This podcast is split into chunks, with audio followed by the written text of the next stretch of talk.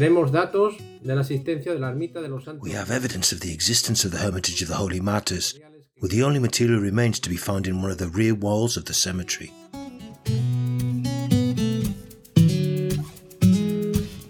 Tourism in Villamesías. Smart tourist signs in audio format. Hermitage of the Holy Los Martyrs.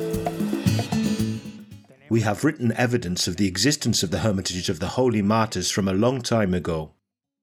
There's a half point arch entrance, which appears to be several centuries old. The site it occupies is a small hill near the town, which overlooks all the surrounding lands, especially the Camino Real Royal Road, now the Southwest or Extremadura motorway.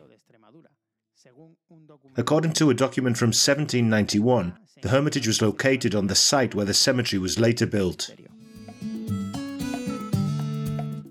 What is more difficult to determine is the period of its construction, although we have documentary evidence of the existence of the hermitage in the 18th century. The cemetery was built in 1887, coinciding with the prohibition of the custom of burying the dead inside churches. The cemetery was extended in 1926, and in 1991, the human remains that existed in graves in the atrium of the parish church were transferred to the cemetery and placed in two mass graves. In los the oldest hagiographies, the list of martyrs and saints of the Catholic religion, the names of Saint Fabian and Saint Sebastian already appeared together, and they still appear together in the Litany of Saints. El culto de San Sebastián es de gran antigüedad. The worship of Saint Sebastian goes back an extremely long way. It's been closely linked to that of Saint Fabian, whose feast day is celebrated on January the 20th.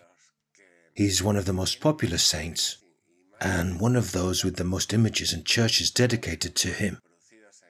He's one of the most widely reproduced in art, as his martyrdom is presented as his naked torso, covered with arrows that allowed the artist's greater scope for action.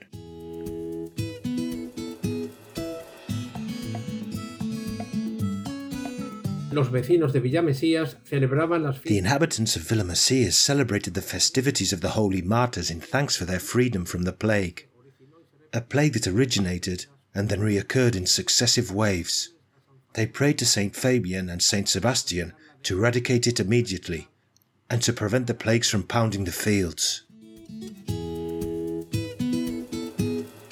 There's a nice walk from the town, passing through the old neighborhood, and the Chaca del Tejarpon can conclude a route that combines culture, heritage, and nature. The scenery is very beautiful, with the Santa Cruz and Montanchez mountain ranges to the north, and the fields and pastures of this plateau just before falling down into the irrigated lands of Las Vegas del Guadiana Sur.